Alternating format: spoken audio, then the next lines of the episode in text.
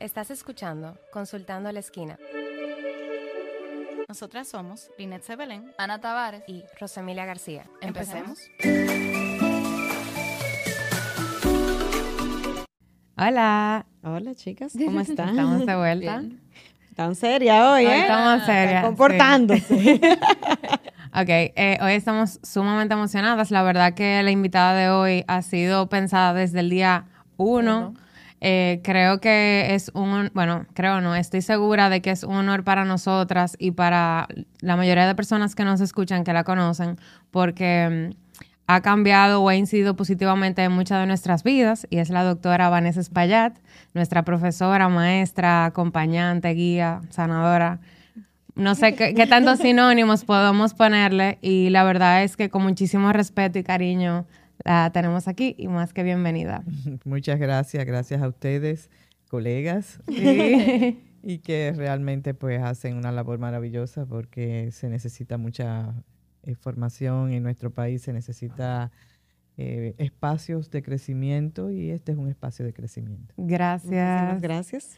Yo te cumplo. Ya, ya están realizadas. Ya, sí, ya. sí, sí, definitivamente. No, como dijo Rosemilia, eh, creo que desde que pensamos en el podcast habíamos dicho, ok, ¿tú te imaginas traer a Vanessa para acá?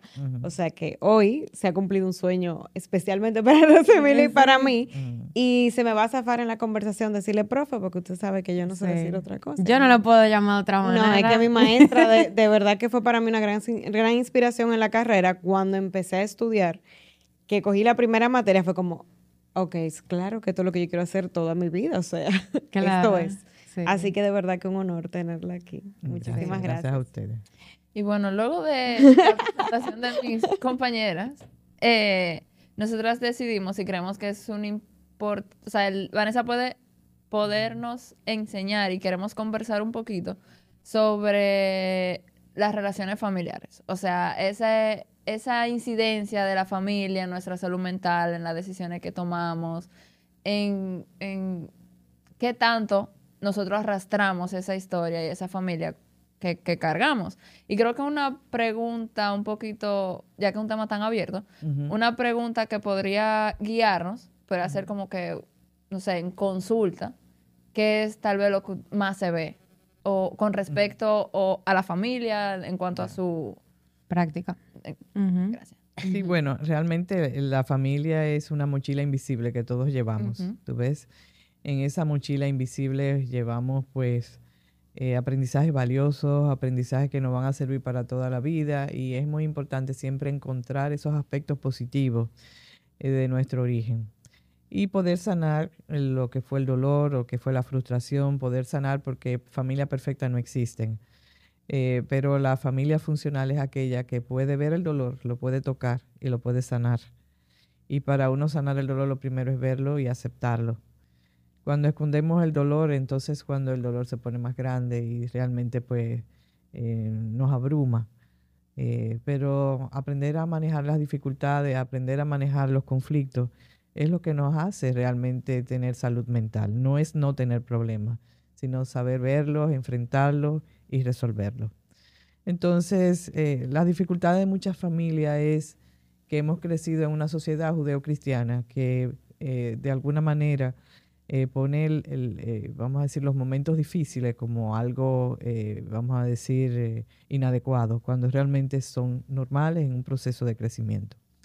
Entonces, ¿qué hacemos? Ocultamos lo difícil, ponemos, tenemos secretos, tratamos de, de ocultar el dolor, ocultar la vergüenza, lo que nos da vergüenza, lo que nos hace sentir culpable, y eso es lo que nos enferma. Entonces, salud mental es enfrentar los problemas, salud mental es verlos y, buscarle solución. Entonces, dependiendo del mecanismo de defensa que usan la familia, tenemos familias que evitan los conflictos, que no los ven, que quieren dar buena imagen, como que todo es perfecto, ¿verdad? Y realmente entonces se, se, se esconden los problemas. Y ese tipo de familia origina que muchos niños después, muchos adolescentes, pues manifiesten ese conflicto oculto, ese secreto, eso que no se ve, eh, con síntomas, ¿verdad? Pero el síntoma al final lo que nos está diciendo, aquí hay un dolor sin sanar, aquí hay un problema que no se resolvió, aquí hay una culpa y una vergüenza que no sanó.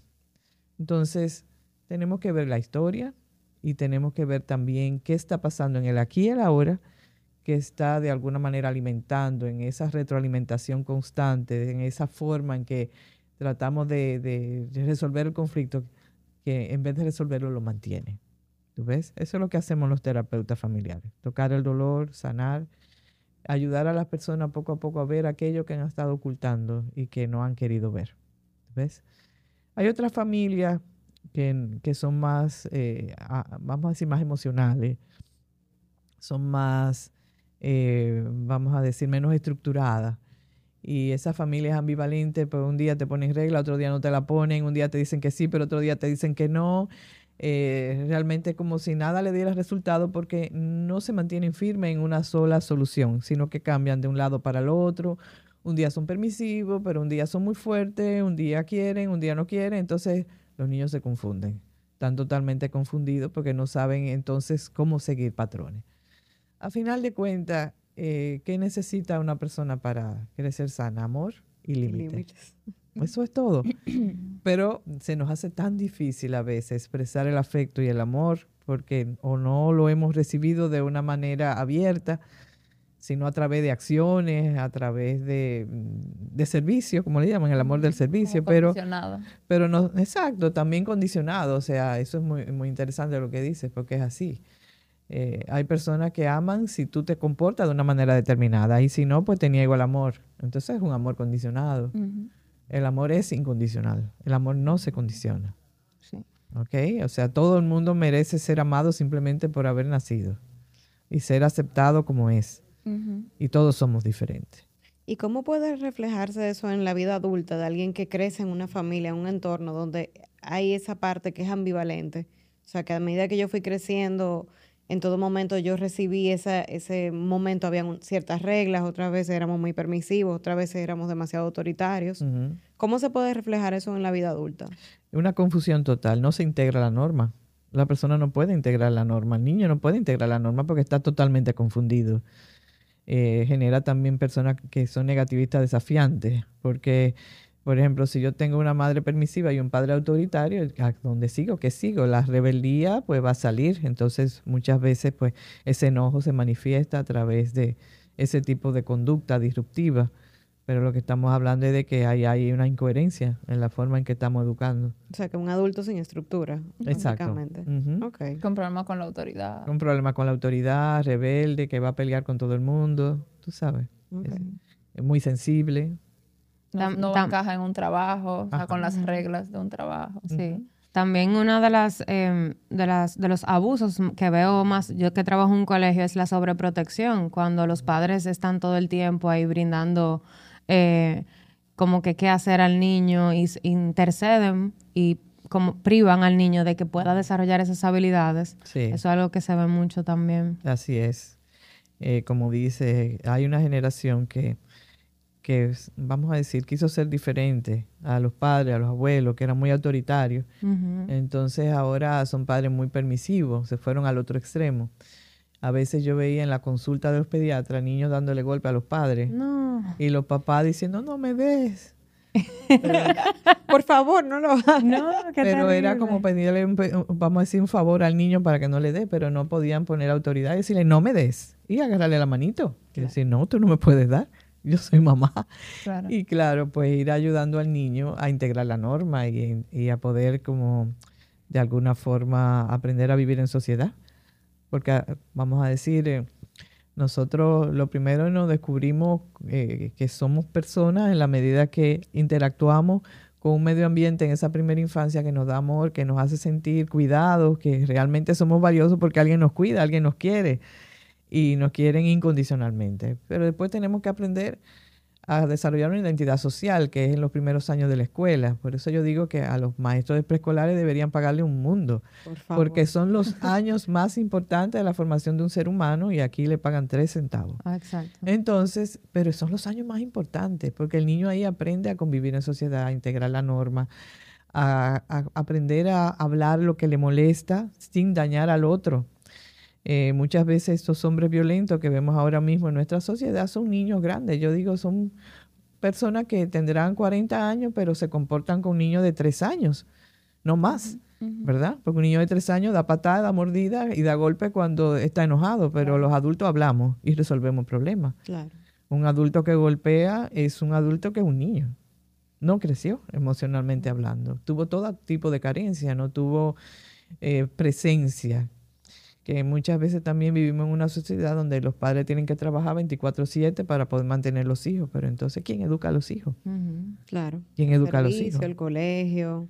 Eh, tenemos un problema grave también porque ahora mismo eh, los sueldos de los profesionales quedaron eh, estancados desde el 2004, que hubo una devaluación de la moneda de un 300%, y de ahí en adelante, desde el 2004, el sueldo de los profesionales está totalmente paralizado. Entonces tú ves que un profesional tiene que tener tres trabajos para mantener sus hijos a un nivel que está acostumbrado a vivir, porque si no, seríamos todos pobres, ¿verdad? Claro. Entonces, ¿qué pasa? ¿Quién educa a los hijos? ¿Quién le enseña a resolver conflictos, a regular sus emociones, a poder de alguna manera aprender a dar afecto, a recibir afecto? Si tenemos padres agotados por una situación que es injusta totalmente a nivel social, a nivel cultural. Por eso hay tantos jóvenes emigrando ahora mismo. Claro. Eh, porque Y se le suman los educadores también, que también Sí. están agotados porque tienen tres trabajos también. Claro. Y de alguna forma, eh, muchas veces, pues los papás, eh, ante la ausencia, eh, quisieran que la escuela asuma la educación de sus hijos, la educación afectiva, moral. Y, y es verdad que el- la escuela es un gran apoyo para los padres, pero los padres son insustituibles. Ujú, ujú, Exactamente. O sea, nosotros nos enfermamos en la familia y nos curamos en la familia. Claro. Sí, justamente yo Nos estaba... curamos también ahí. Bueno, sí. Justamente yo estaba, o sea, ahora mismo estoy estudiando un poco esa parte. Ujú. Y, y algo que a mí me ha, me ha nutrido bastante, ya usé la palabra, el tema de los nutrientes que un niño necesita para crecer dentro de como más estable, como más estable, porque sabemos que, que dentro de la historia de cada quien, pues uno va a crecer con alguna herida, alguna más profunda que otra. Claro, y, y después la vamos a sanar. no. Exactamente. Entonces, como que para que esa herida tal vez no sea tan profunda, Sí. como que mencionaban esos mismos, los tres nutrientes, que es afecto, pertenencia y estructura. Y es más como, como que ese sentido, como que esa energía, que era lo que usted explicaba con el afecto. Porque, por ejemplo, yo puedo ponerle a mi hijo estructura en base a reglas y él puede sentir la que viene desde un lugar de desprecio, de que yo lo estoy rechazando, o él puede sentir que yo lo estoy haciendo por amor a él. Pero eso no se hace con palabras, eso es como en base a lo que el papá de verdad siente y la energía que le transmite al niño. Y eso depende también de la, del tipo de educación que recibió. Tú ves, si yo he tenido padres permisivos, probablemente yo voy a ser un padre autoritario, Porque yo me convertí en un pequeño tirano por tener padres permisivos. Pero entonces después no voy a saber manejar la autoridad, ni voy a poder saber poner límites, porque no me lo pusieron. Y probablemente voy a, a trabajar desde el enojo y desde el miedo. O sea, cuando un padre tiene miedo, ¿qué hace? Abusa.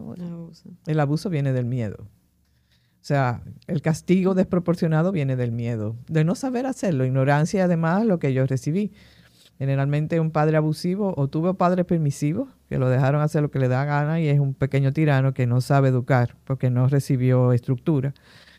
O eh, también vienen de padres muy autoritarios, muy fuertes, donde realmente la, la corrección se hacía desde el miedo. ¿Tú ves?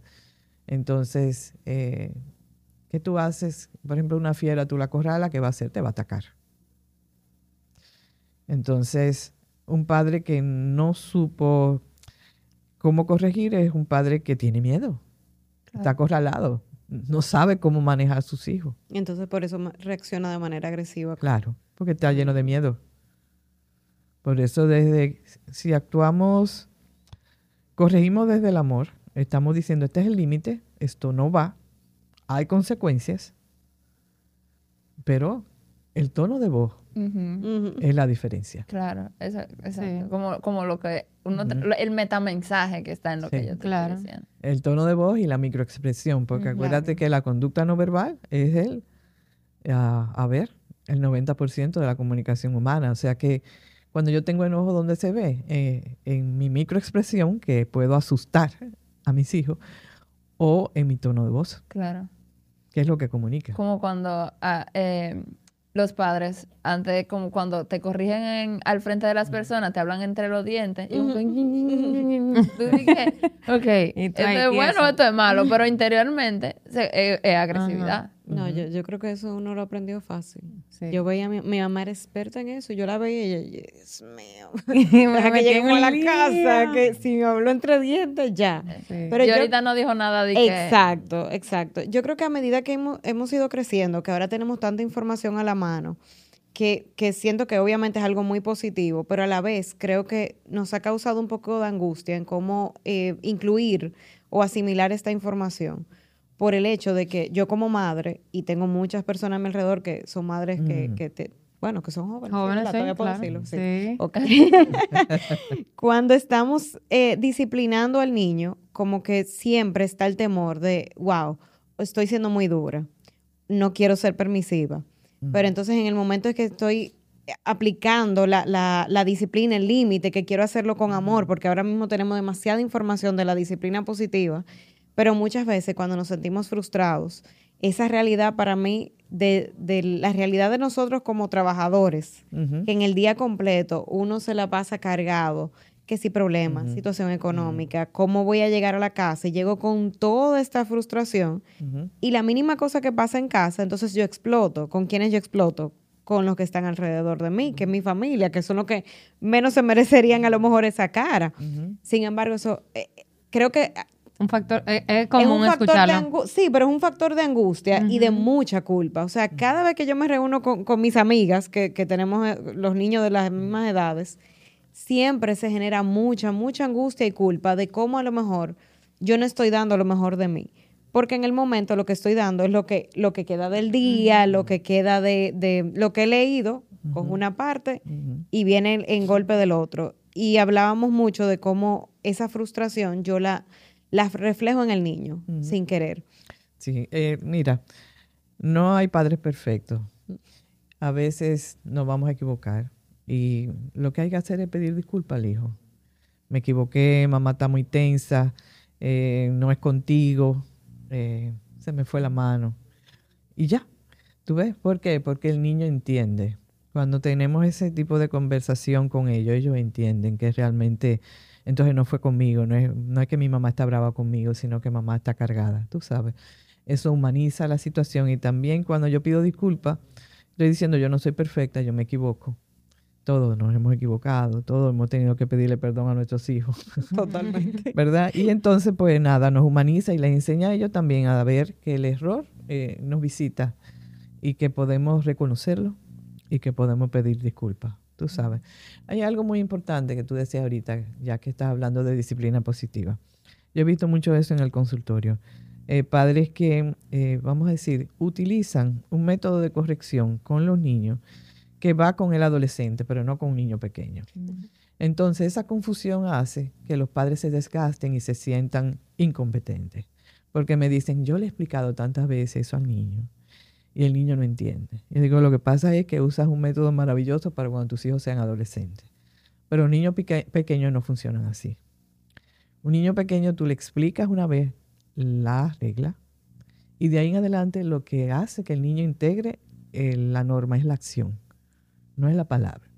Entonces, los padres que yo veo frustrados es porque hablan, hablan, hablan a un niño de 3, 4, 5 años y le han explicado 20 veces lo mismo y el niño no entiende. Claro que no va a entender porque la norma no se integra a un niño pequeño hablándole, sino actuando. Es la acción, es lo que el hábito que tú creas con la acción.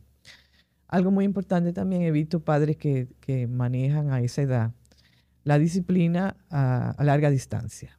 Es decir, yo estoy en la habitación, yo le digo al niño de cuatro años, vete a bañar, o a los cinco, o ve, recoge tu habitación, pero cuando yo vuelvo no lo ha hecho. Claro, porque a esa edad el padre tiene que ponerse al lado del niño, mirarlo a los ojos, si no, no te oyeron, comentarle qué tú quieres que pase, y después que tú hables una vez y explica la regla una vez, lo agarra de la manito y lo lleva donde tú quieras. Es palabra y acción. Entonces, cuando se aplica la palabra y acción, ¿qué pasa? Pues ya el padre no se desgasta, porque no le he explicado diez veces lo mismo, porque no se siente frustrado, porque cree que el niño no le hace caso, porque que simplemente ningún niño de esa edad va a hacer caso porque usted le hable Claro. y le explique, le diga lo mismo 20 veces, sino porque usted actúe. Entonces, cuando yo llevo al niño a hacer lo que yo le he pedido, estoy, vamos a decir, cuidando mi palabra. Estoy llevando a que el niño lo lleve a la acción. Y eso es lo que integra la norma. Así que, y ni siquiera con la adolescencia hablar mucho funciona. No, exacto. Yo creo que ahí más que nada uno puede explicar algo, claro que sí, pero si le vas a decir un mensaje en media hora, díselo en 10 minutos. Claro. Ya Rapidez, inmediata. Conciso y preciso. Claro.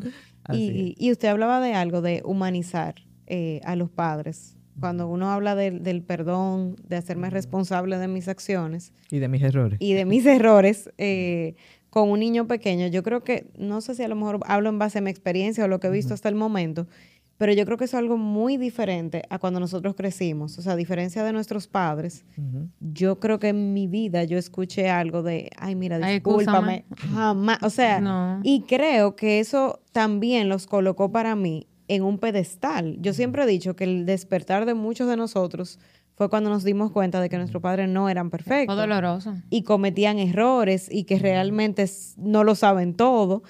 Y es porque crecimos en un punto Idealizándolo. donde idealizándolo y que en todo momento yo soy el que tengo la razón porque yo lo digo, porque yo soy el que sé. Entonces, cuando tú te das cuenta de que mamá y papá no son los dioses que tú El pensabas, Olimpo. Exactamente. Creo que para mí ese es como el primer despertar de uno como ser humano. Y el primer, yo diría que el dolor, o sea, ese- eso para El mí primer duelo. el primer duelo fue de, wow, mamá y papá no no son perfectos, están muy lejos de ser perfectos. Es que yo creo que es el paso de, De la adultez. de la, De la adultez. es que uno sí, poder quitarlo de ese pedestal y ubicarlo en un sitio más Ya no son dioses del Olimpo, eh, son personas de carne y hueso, tienen pies de barro, se equivocan. Y, y vamos a aprender de esas equivocaciones, porque al final de cuentas a ninguno nos toca juzgar a nuestros padres, pero sí aprender de sus equivocaciones y decidir si que podemos hacerlo de manera distinta. Tal vez entender que ellos no tuvieron oportunidades que nosotros tuvimos. Tú ves que, que realmente ahora uno puede tener informaciones que ellos no tuvieron y ayuda que ellos no tuvieron. No existían este tipo de programas antes los padres pues no tenían cómo orientarse. Algunos leían, claro que sí, pero bueno, ahora pues eh, generalizando este tipo de ayuda, pues la gente va teniendo más información que le permite pues tener eh, mejores resultados con sus hijos. Porque al final de cuentas, un padre que trata, tra- te está tratando de hacer lo mejor para ellos y se siente que no lo logra, es muy doloroso. ¿Ok? Eh, pero desde que un padre ya está haciendo el esfuerzo por hacerlo bien, ya está en camino de lograrlo. Claro. Ujú. Y mire, nosotras que vemos como pacientes, eh, bueno, creo que nuestro rango de edad son adultos jóvenes y básicamente son los hijos los que están haciendo las paces con integrar eh, la familia y aceptar lo que su historia, que le permite, ¿verdad?, Em, trascender, porque cuando podemos ver a nuestros padres con compasión, entendiendo que hicieron lo mejor que pudieron con lo que tenían, pues realmente puedo poder, puedo vivir mi vida y independizarme y o sea, cortar el cordón umbilical de, de todo lo que es parentalización, triangulación y toda esa cosa que vengo arrastrando en las diferentes eh, versiones. Y quisiera hablar un poquito de lo que nosotros vemos en terapia, que es justamente eso, como esas ataduras de culpa y de tengo que y debo de, porque mi familia depende de mí o yo tengo... Esas ¿verdad? Esas, lealtades. esas, esas creencias irracionales que son las que pues vemos en el día a día como hijos en consulta. Sí, hay algo que se llama las lealtades invisibles. Eh, todos somos leales a nuestros padres y, y realmente pues somos leales de muchas formas, porque cuando repetimos historias dolorosas estamos siendo leales a los padres, pero a través de un amor ciego. Es decir, si mi padre era alcohólico y yo soy alcohólica, eso es una lealtad invisible, eso es un amor ciego. Yo te estoy perdonando haciendo lo mismo que tú, porque ahora yo soy igual que tú. Hay otra forma de perdón que me permite a mí hacerlo diferente, hacerlo distinto, saber de dónde vino tu alcoholismo, por ejemplo, o tu dolor, eh, por qué te automedicabas de esa manera para sanar la depresión en vez de ir a un psiquiatra. Eh, y cómo yo, pudiendo entender tu historia y asimilar tu dolor, puedo permitirme hacerlo diferente. Puedo permitirme eh, tener una historia distinta sin juzgarte, pero sí tal vez viéndote con compasión. Eh, y también poniendo el límite necesario para poder, poder, diferenciarme. ¿Qué significa eso? Que uno se acerca a los padres hasta el punto eh, que me permita ser yo y a ti ser tú. es decir, sin perder mi identidad, eh, fomentando la diferenciación. Quiere decir que un adulto sano puede decirle que no a los padres. Un adulto sano puede poner límite. Un adulto sano puede decir, te quiero, pero esto no estoy de acuerdo. Y yo quiero hacerlo diferente y quiero tu permiso para yo poder hacerlo diferente. Eh, y tener una experiencia distinta con mis hijos, porque no necesariamente tengo que hacerlo igual, ¿verdad? Es decir, eh, permitir esa diferenciación. En otras palabras, a la única persona que tú le puedes hacer infiel sin hacer daño es a, tus padres, porque al final te dieron la vida y tú le vas a decir gracias por todo, fue muy hermoso. Ahora yo voy a hacer algo con mi vida, ¿tú ves? El único momento que uno vuelve con los padres ya es cuando están viejitos, que es el momento ya de, decir adiós, de la muerte, de la enfermedad. Pero al final de cuentas, eh, todo el mundo tiene derecho a hacer su vida. ¿Existe una deuda con los padres? Si ha habido diferenciación, no. ¿Escucharon? Exacto. Yo me acuerdo que eso fue el primer aprendizaje de, la famosa terapia de grupo, eh, que era así mismo, que era como yo no decidí nacer. O sea, yo, los padres tenían tienen responsabilidades con, conmigo porque ellos me trajeron, ellos me cuidan hasta un punto que cuando yo me vuelvo adulto, ya después me corresponde a mí ser para mí mi propia mamá, mi propio papá, pero yo para con ellos no más que agradecimiento, no deuda. Exactamente. Y el agradecimiento es hermoso, porque el agradecimiento te permite ir, pasar momentos lindos con ellos sin sentirte obligado. Estás ahí porque quieres. Desde la libertad. Estás ahí porque agradeces. Estás ahí porque después que te dan la vida, yo no creo que haya más nada más grande que eso. Pero la vida te la dan para tú seguir dándola adelante, no para que te quedes atrás. Para retribuirlo todo. No, Exacto. No.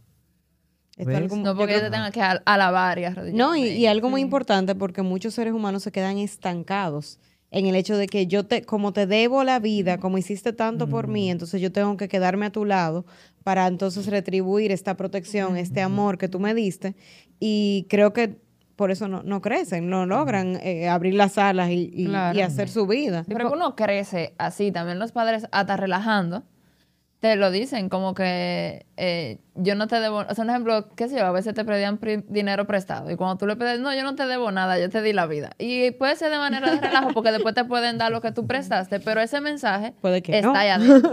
Se viene transmitiendo desde que uno es pequeño. Y realmente no, los hijos no le deben nada a los padres absolutamente nada, solamente agradecimiento. y un agradecimiento, genuino. Porque... Genuino pues permite una relación bonita, que podamos juntarnos, que podamos llamarnos, saber cómo está y, compartir en momentos de familia, en momentos bonitos, eh, porque nos gusta estar juntos, no porque hay obligación. Saben que a mí una vez me dijeron una frase, eh, una señora, y me dijo, ¿y tú no piensas tener hijos? ¿Y quién te va a cuidar cuando tú seas vieja? Y yo, pero es que si, yo elijo tener hijos desde la libertad de amar, es para que si mi hijo decide ser astronauta e irse a la luna, yo lo libere con, todo el amor del mundo y que y le dé alas para que elija hacer lo que quiera. Pero no por miedo, yo voy a elegir tener hijos, porque es, es, una atadura, pero la verdad es que una creencia que vemos muy comúnmente en nuestra cultura de y se impone a nivel muy, muy profundo en, el subconsciente colectivo. Sí, es así. Y, parte de la situación de que si esos padres no se diferenciaron y, no tuvieron derecho a una vida propia, decisiones propias, tú sabes, pues después cuando tienen hijos, pues van a hacer lo mismo. Van a querer que los hijos hagan lo que ellos quieren, como si fueran niños eternos. Entonces, ¿por qué no pudieron diferenciarse? Generalmente la, la primera persona que se diferencia en un sistema entonces vista como la oveja negra, la oveja, negra, como, como alguien que está haciendo algo inadecuado, que está traicionando a la familia y nada que ver. El rebelde. Es simplemente una persona que ha crecido y que quiere buscar su propia vida y está bien. Sí, y qué difícil la tiene la oveja negra, porque amerita como, vamos a decir, y traicionar al legado, al clan y eso. Como por ejemplo una vez, una vez una familia que eran todos deportistas y sin embargo el hijo no era deportista sino artista. El raro de la familia. Ese, es el dolor. pero sin embargo, simplemente es alguien diferente, nada, nada pasa. Todo el mundo tiene derecho a ser quien es y cómo es, y está bien. Claro. Pero en ese proceso de trascendencia de los padres, de nuestro diario vivir, porque mm. yo tengo una discusión constante dentro de consulta. O sea, las personas, eh, para poder generalizar un poco, cogen como que dos bandos. Después que conocen su historia, es como que o yo cojo la parte, el lado de te tengo pena y hay que triste tu historia, entonces por eso está bien, yo te perdono, porque es que a ti te pasaron tantas cosas. Y como que yo siento que esa parte deja a un lado lo que la misma persona pasó. Eh, sea o no por, por lo que el papá haya pasado, porque esa es su responsabilidad, pero como que se quedan estancado ahí. ya yo conocí tu historia, todo lo que tú me hiciste a mí es porque tú vienes de un coso hostil también. Entonces, como que ahí la persona no sana, porque se queda en este lado. Pero entonces después hay otro lado que es la culpa. Que no, pues entonces ya yo no quiero saber de mi familia, pues por culpa de ellos yo soy de esta manera, ellos me hicieron tanto daño, a mí no me importa. Entonces, como que tengo todo bando, como que en qué punto se puede llegar aquí, como a... Bueno, en el punto que se queda culpabilizando a los padres, puede pasarse la vida en eso y se puede morir a los 80 años culpabilizando a los padres de que nunca llegó a nada en la vida. Y aún no llegó a nada. Y no llegó a nada. Por culpa también. Después de los 18 años, usted es responsable de su vida. Claro. ¿Ok? O sea que a los 18 años no solamente es mayor de edad, sino es responsable de hacer un cambio en su vida. Si a ti no te gustó lo que te dieron, a otra cosa. Y busca sanar eso, pero no te pases la vida culpando a tus padres por lo que no te pudieron dar. Hay un libro muy hermoso que se llama ¿Dónde están las monedas? de Joan Garriga, que te habla de que las personas sanan cuando aceptan su historia. Claro. O sea, acepto mis monedas y son las mejores y son las que necesito y son las que tengo y me sostienen. Y esta historia que yo recibí es la mejor historia también, porque yo soy eh, por lo que recibí y por lo que no recibí. O sea, lo que no me dieron me hace ser especial me hace ser diferente. Eh, también es parte de mi fortaleza. Eh, poder decir que lo que yo puedo dar en esta vida viene de mi dolor y viene de mi carencia y viene de lo que no tuve. Eso también eh, forma parte de mi identidad. Entonces a esas personas hay que ayudarlo a ver que te toca ahora hacer una vida distinta. Ya sabemos de dónde viene el dolor, Ahora tú puedes hacer con tu vida algo diferente y tienes derecho a hacerlo. Y puede ser algo maravilloso. Con el que se queda diciendo, ay, qué pena, qué triste, es una posición de víctima entonces. Entonces somos todos víctimas. Ustedes son víctimas y yo también. Pero en la posición de víctima tal vez hay más compasión porque no está en el otro extremo que está culpando y diciendo con rabia, señalando, con pique y desde el enojo que como terapeuta mm, podemos de alguna manera aceptar las emociones. Quiere decir que puedo aceptar que tú estés enojado. Y puedo aceptar que, que, tú digas, esto no es lo que yo quería. Pues, ok, ahora lo aceptaste, ahora qué vas a hacer con eso. O sea, aceptación y después, ¿qué podemos hacer? Eh, salir de la posición de víctima eh, es poder decir, es poder buscar la parte positiva. ¿Tú ves? Toda la familia, aún en donde hay mucho dolor, hay algo que es positivo. Eh, hay algo que, es bueno y es válido. Entonces, por ejemplo, si tú trabajas con el genograma familiar de, un paciente, eh, generalmente las personas te van a decir, yo valoro más esta parte de mi familia porque de aquí viene la parte positiva, aquí viene la parte negativa. Entonces, ¿qué tú estás diciendo? Que hay una parte de ti que tú rechazas. Claro. Entonces salir de la posición de víctima es decir, ok, vamos a ver la parte positiva, la parte buena, porque no todo es negativo, no todo es, eh, vamos a decir, dañino. Aún en el dolor más profundo ¿Tú ves? Tú puedes encontrar eh, cosas valiosas. Es como eh, nuestros pobres eh, niños pobres que van al vertedero de Duquesa a buscar cosas valiosas. Aún en un vertedero se encuentran cosas valiosas. Entonces, encontrar lo que era bueno, positivo, entonces es como florecer, es cambiar la narrativa. siempre atrás de una narrativa de dolor está la luz. Entonces eso es lo que tenemos que buscar. Totalmente. Qué, bello. Sí, totalmente. Cuando yo creo que, que, cuando uno logra ese ver esa, esa parte negativa de los padres también con esa cierta compasión, obviamente sin acomodar el, asunto, pero que me sirve a mí para crecer y yo aceptar también mi historia, porque todo esto también es parte de mi historia. Lo que ellos traen en su mochila fue lo que depositaron también en mí. Entonces, ¿cómo eso yo lo integro y transformo algo mejor? Que creo que es lo, bonito de, todo esto y lo bonito de lo que hacemos en terapia también, en cómo yo hago que esto funcione para mí y, crear cosas hermosas a partir de eso ya con lo que yo voy a hacer, con mi familia, con, con, quienes me rodean. O sea que para mí por eso es tan bonito el proceso del trabajo con la, con la familia, porque se ven cosas como maravillosas, de verdad. y no tiene que estar la no tiene que estar la familia completamente, no, no necesariamente. No, y empoderar al ser de que independientemente de que venga con su mochila familiar, eh, tú tienes tu presente, tú aquí ahora. O sea, tú tienes tus recursos y como usted bien dijo, tú puedes tomar otro camino. O sea, tú puedes decir gracias, eh, me llevo esto, eh, te devuelvo esto y puedo crear una nueva realidad a partir de lo que yo decida, porque la realidad puede modificarse a cada momento. Eh, y creo que empoderar al paciente a, esa opción, a darle esa opción, también es importante. Definitivamente. Yo creo que era también yéndome de la mano con lo que decía Vanessa al principio. Hay una parte en que todos traemos, ¿verdad?, nuestra historia desde atrás, pero nuestros padres traen desde atrás. Ah, Entonces, por eso es que siempre todos los hijos, aunque los papás hagan el esfuerzo que hagan, sea más grande, sea más leve eh, el dolor, va a haber un dolor, porque puede ser que mi mamá, que haya crecido tal vez en un espacio más eh, conservador, tal vez la importancia de mis padres para conmigo era que yo pudiese estudiar y tuviese comida porque ellos no lo tuvieron. Entonces, ahora que yo tuve eso, de mí, cuando yo tenga hijos, si yo me quiero tal vez enfocar en algo más. Claro. Porque ya mi mamá hizo por mí el que yo tenga comida y tenga que y esforzarme por eso. Entonces, como que ya yo no voy a tener ese dolor de mi mamá que no tuvo comida porque ella lo sanó, vamos a decir.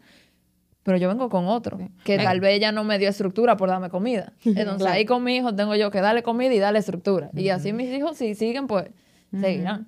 ¿Tú crees que llegue algún punto en el que... Así, ya, ya. ¿Tú crees que hay algún punto en el que... Porque un ejemplo, ahora la gente está yendo a terapia. Antes no se iba. Entonces tal vez, qué sé yo, cuatro generaciones más para adelante la gente venga como menos adolorido. Mira. Por una forma de decirlo. Exacto, como que, ¿ya? Lo, eh, lo, que yo creo es que ninguno somos perfectos y nos equivocamos todo y puede ser que en un momento determinado tengamos algo que sanar. Ahora, una sociedad eh, que fomente la, la salud mental puede ser que tenga menos problemas graves. ¿Tú ves? Como lo que estamos teniendo ahora mismo en la sociedad, eh, los feminicidios, los embarazos en adolescentes, el abuso, el maltrato, la violencia, la delincuencia, es producto de una sociedad que genera injusticia. Tal vez una sociedad más justa, una sociedad que cuide las familias, que proteja en los barrios la calidad de vida de las personas, que dé mejor calidad de vida, puede hacer que los problemas que, existan sean más manejables, que sean menos... Y que sean temas de conflicto, tal vez de que a mí me gusta la derecha, a ti te gusta otra cosa, y bueno, ¿cómo podemos llegar a un acuerdo? Que no sean tan situaciones tan profundas, tú sabes. Eh, pero yo pienso que siempre habrá algunas situaciones porque no son perfectos no, Claro, me imagino. Es el punto de, del ser humano, que es perfectible pero no perfecto. O sea, uno busca pero no, no es lograble.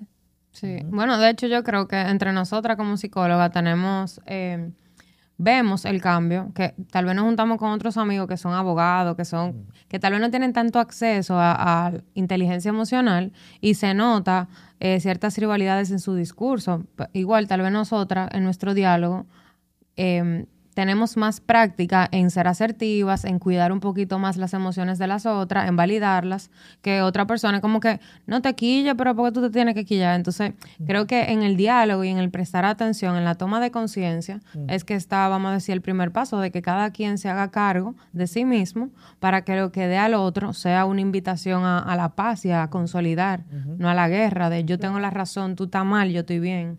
Porque ahí es donde viene la separación y, y, el conflicto. Claro, en la competencia, en el querer ganar. Exacto. Tener la razón. Tener la razón y al final es que todos ganemos. Eh, porque todos tenemos un poco de la razón. Sí, realmente a mí me pasa mucho en consulta que los pacientes que se van fácilmente son aquellos que quieren justamente tener una posición jerárquica en, en cualquier ámbito de su vida, de yo tengo la razón y, y alguien tiene que pagar y alguien es culpable. Y cuando pues yo invito en la terapia como que a ver parte y parte y ver cómo esa persona es responsable también del hecho, pues y no, y no pues no cede, pues ya no quiere continuar en la terapia porque no quiere asumir su responsabilidad dentro de su vida. Eh, a ver. Cuando una persona está muy rígida en su posición, lo que tiene es mucho miedo tiene mucho miedo. Eh, ha vivido en una familia donde no se permitió la diferencia de criterio, donde no se fomentó la diferenciación, donde todo el mundo tenía eh, una sola opinión o si no era excomulgado. Entonces esa persona se casa y quisiera que su pareja piense igual que ella, sienta igual que ella y vea la vida igual que ella o él. Entonces, cuando no pasa así, es amenazante y la persona se llena de miedo. Sí. Entonces, de repente voy a consulta y me quieren ayudar a ver que mi pareja también tiene la razón. Esa persona entra en pánico, entra en miedo porque... Te baja la defensa. Sí, además que tú quieres, o sea, que, que yo diga que la otra persona tiene la razón. A mí nunca me dieron la razón en mi casa. Nunca me escucharon, nunca me dijeron, quiero oír tu punto de vista. ¿Verdad? Aunque no estemos de acuerdo. Entonces yo no sé hacer eso. Por eso de, cada 10 matrimonios hay 7 divorcios. Eh, porque entran en una relación de lucha de poder. Y en la lucha de poder eh, todo el mundo quiere tener la razón, pero no, no se acepta la diferencia. O sea que un punto clave en las relaciones humanas es aceptar la diferencia. Pero para eso yo necesito perder el miedo y hablar desde la necesidad. Hablar desde el corazón, no desde el mecanismo de defensa, no desde la imposición, no desde el que yo quiero tener la razón. Es impresionante la cantidad de parejas que pueden ayudarse a tener una relación distinta cuando aprenden a hablar sin imposición. O sea, desde la necesidad y no desde yo tengo la razón. Pero eso implica ver la diferencia, saber que el otro es distinto. Esto es parte del proceso. A veces no es fácil. Y el reconocer también esas emociones.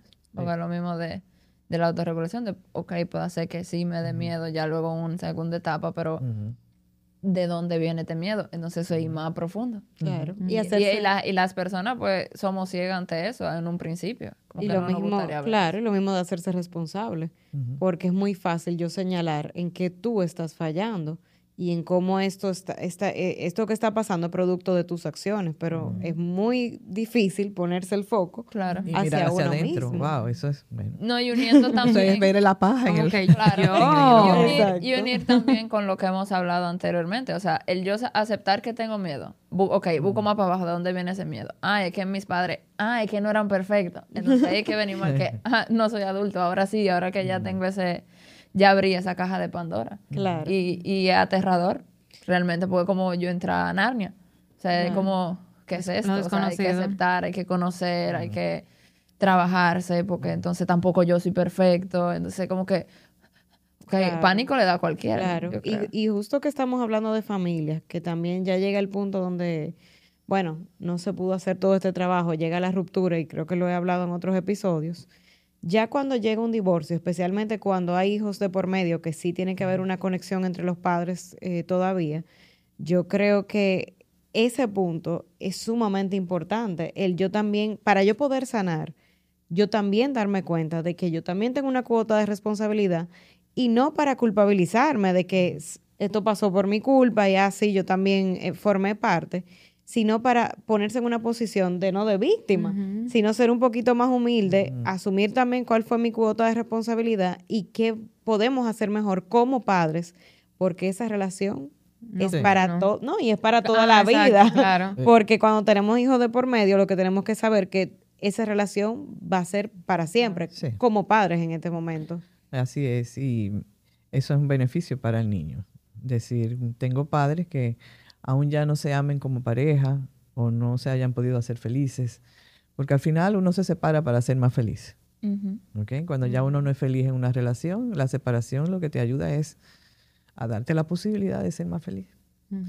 Entonces, eh, podemos ser más felices separados y, podemos ser amigos y para que nuestros hijos nos vean como personas adultas capaces de, poder manejar situaciones y, que el niño pues se enriquezca de esa relación adulta, ¿verdad? Podemos darnos las gracias por lo que vivimos, eh, por lo que tenemos, que son los hijos, que son maravillosos. Tal vez lo más lindo del matrimonio son los hijos. ¿Tú ves? Y que ellos lo sientan así. Lo sientan así. Que uno no se arrepiente de haber tenido ese matrimonio porque si no, no te tuviera a ti. Eso reafirma lo que es el narcisismo del niño. O sea, el niño, ok, yo nací de, una relación de amor. Que papá y mamá ya hayan crecido, cambiado y, y ya no pudieran seguir juntos, bueno pero eso no quiere decir que, yo esté de más. o que es mi culpa. O que es mi culpa, nada que ver. Entonces, pues, pues nada, hace que el niño pueda crecer sano, aunque papá y mamá ya no estén juntos. Claro. Claro que sí. Porque entonces eso vendrían siendo los niños, como imagínate que esos dos adultos que se separaron son dos niños adultos. Entonces, ya una vez separado, mamá le empieza a hablar al niño mal de papá y papá empieza, no, que es la loca, no sé qué. O, Entonces, son dos niños, niños. creando un niño más. Y a veces ni siquiera es necesario como hablar uno mal del otro, pero cuando, o sea, obviamente la mi caso, la expresión, todo lo que Mi caso, por ejemplo, mi hija es una cosa impresionante lo que absorbe todo eso y ella lo ve desde un punto como tan, obviamente fue muy pequeña, pero lo ve tan normal en su vida, que incluso el otro día me dijo, mami, ¿qué tanto tú quieres a papi? pero todavía ella no relaciona de que él y yo estuvimos casados en algún punto. O sea, para ella fue, pero acuérdate que tú tuvimos y hubo un matrimonio y todo. Pero ella no nos ve como unos rivales, todo lo contrario, ella nos ve como amigos, nos ve que hay una comunicación súper bien. Entonces, ella lo asume como algo sumamente normal. Y ya, simplemente yo tengo un beneficio, yo tengo dos casas. No, dos. Sí, que ahí está la percepción optimista de la, o sea, como que ella sí ve lo que sí tiene, no lo que le hace falta. Pero por eso es tan importante ese manejo entre los padres y que a veces no creen que simplemente poniendo la barrera, bueno, no voy a hablar más de ella, pero no la menciono, o sea, eso es un capítulo que no se menciona y es una barrera. Y, y, eso tampoco ayuda. Exacto. O que cuando en casa se menciona el nombre de papá, ya mamá se como eso le manda un mensaje. Acuérdate que la conducta no verbal comunica Exacto, más. como que eso le manda un mensaje. mucho más, mucho más. Entonces sí. Bueno, yo creo que hemos recorrido, ¿verdad? Bastante de lo que queríamos eh, plantear aquí. Em, bueno, siempre invitamos a nuestros oyentes a que se hagan una autorreflexión y que se den cuenta de qué cosas eh, resonaron en ellos y, que pueden ver para mejor en sus propias vidas, porque entendemos que el cambio se hace dentro de un sistema familiar. Si uno cambia, el sistema se mueve, para bien o para mal. Entonces, em, siempre invitamos a que empiece por sí mismo, que ya cada quien se haga responsable de su propia vida. Y no sé si ustedes quieren decir algo más. ¿Que ¿Dónde la pueden encontrar? Ah, claro. Bueno, yo estoy en Continuum, que es mi centro. Sí. Entonces ahí pues nos encuentran. Somos un equipo de terapeutas eh, que nos dedicamos tanto al proceso terapéutico como también a la enseñanza. Sí, Así es, ahí estamos. Sí, Muchísimas gracias. Eh, no, lo que yo tengo para agregar es eso, que fue un, eh, fue un tema que realmente nosotros dijimos cuando pensamos en la doctora Vanessa, dijimos, ok, obvio, tenemos que hablar de familia, porque creo que es la base, literal, de todas las situaciones, de todas las, eh, de la mochila que nosotros cada uno cargamos, eh, y qué tan importante es sacar todo esto que, que, que, hablamos en este episodio de la mano de un especialista eh, que puede brindar mucha luz en el camino, de, de cosas que nos andan resonando, y creo que aquí a lo mejor le dimos un poquito de, de toquecito y sumamente otra vez agradecida de tenerlo por aquí porque de verdad que esto para mí es como alimento, eso fue de verdad que es genial, es genial. Muchísimas gracias por a ustedes, muchas gracias. Bueno, en verdad yo agregar que realmente me gustaría en un futuro no muy lejano que podamos tocar el tema, igual con Vanessa, el tema de los secretos familiares, sí, esa, esa vergüenza, esa culpa que tal vez muchos no entienden la importancia o de si en mi familia hay secretos o no, que eso también carga nuestra mochila. Entonces creo que es un tema sumamente interesante, que eso hay que darle su otra hora, porque... Usted sabe que está invitada para un segundo. Entonces, eh, nada, gracias por venir y... Ah, ya, tú. Y justamente iba de la línea con lo que decías, como que si conocemos nuestra historia, podemos aceptarla y podemos integrarla para hacer lo que queramos con ella y que no sea nuestra historia la que dirija nuestra vida, sino que nosotros hagamos cargo de nuestra vida ya que hagamos resuelto los conflictos del pasado. So, nada, les invitamos a ir a terapia, claro que sí. Activa la campanita, dale a me gusta y gracias por compartirlo. Bye.